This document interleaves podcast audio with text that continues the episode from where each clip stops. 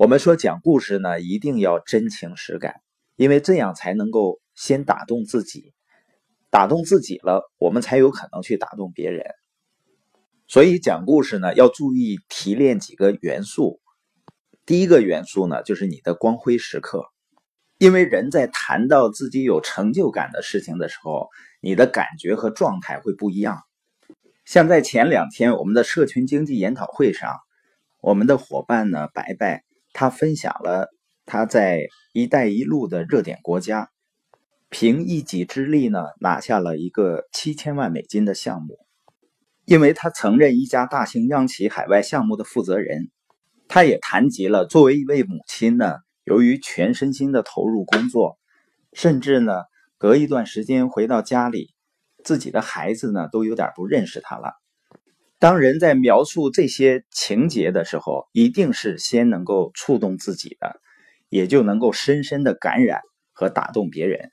同时呢，一个鲜活的、愿意努力奋斗去创造价值的女性的形象呢，就展现出来了。讲故事这本书的作者安妮特呢，她也举了一个例子。有一次呢，她给一个律师事务所做培训，有一个年轻的女律师呢，讲了自己的故事。他在十五岁的时候，和同龄人一样喜欢煲电话粥。忽然呢，他父亲闯进他的房间，夺过电话机，重重的摔在地上，说他在过去的三十分钟一直想往家里打电话，却打不进来。父亲冲他大吼，规定他呢以后最多只能打十分钟，然后呢摔门而去。一般人呢会深受这件事情的伤害。而这个律师呢，却笑了。他说呢，两周之后，电话公司的车停在了他家门前，为他专门安装了专线电话。他用自己照顾小孩子挣到的钱付的费用，他用自己的方式解决了这个问题。那叫什么？自食其力。尽管他没有过多的渲染，但大家都能感受到他的独特之处。第二个元素呢，就是分享你的失意时刻，就是说发生的不好的事儿。我发现呢，相对于成功故事来说呢，人们更喜欢听别人失败的故事。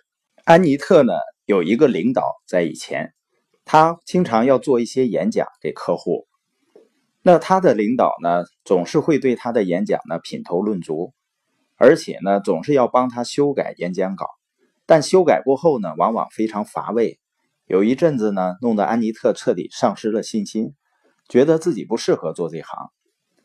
有一次呢，他这个领导去做手术了，安妮特呢就按自己的想法给客户做了十五分钟的演讲，目标只有一个，不是让老板满意，而是让客户满意。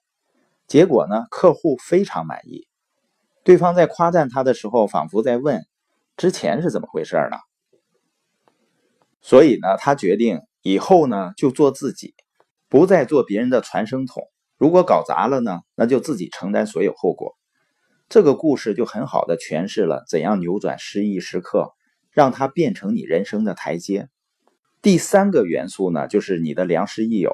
这个人呢，是你生命中的关键人物，或者呢，素未谋面但却对你影响很深的一个人。